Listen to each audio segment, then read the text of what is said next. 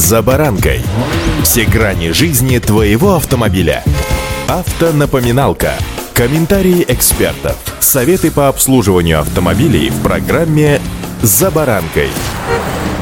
Покупка машины бывшего употребления – тот еще лототрон. Есть шанс приобрести машину в отличном состоянии, но велик риск нарваться и на ведро с болтами. С вами Забаранка Александр Карпов. Здравствуйте. Автомобильные факты.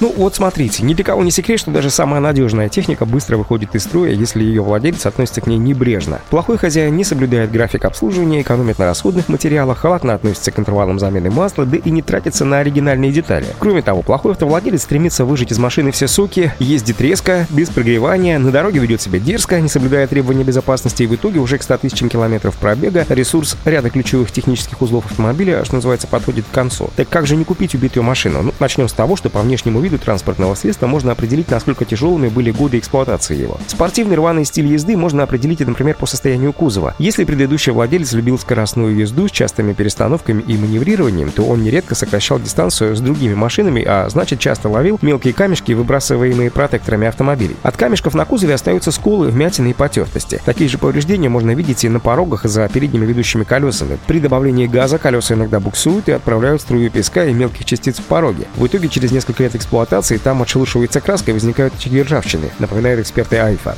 Автомобильные факты.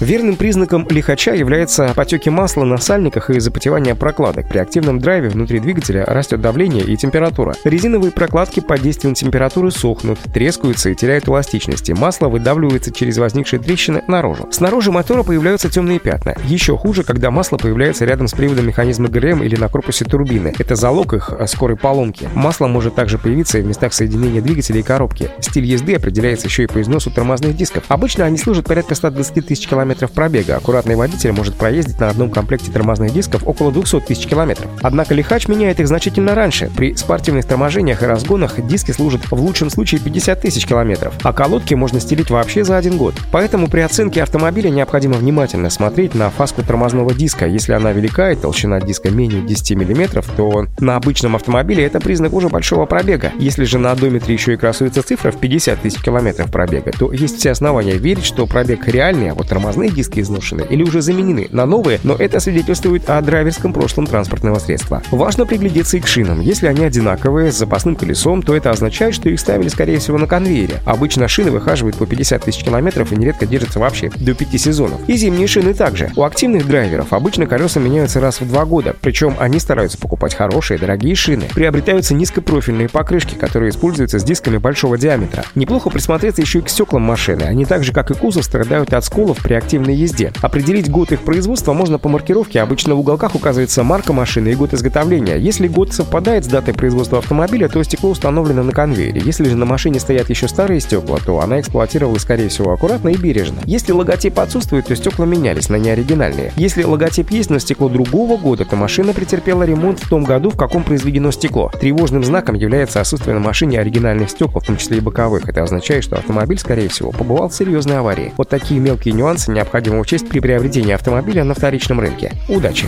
За баранкой.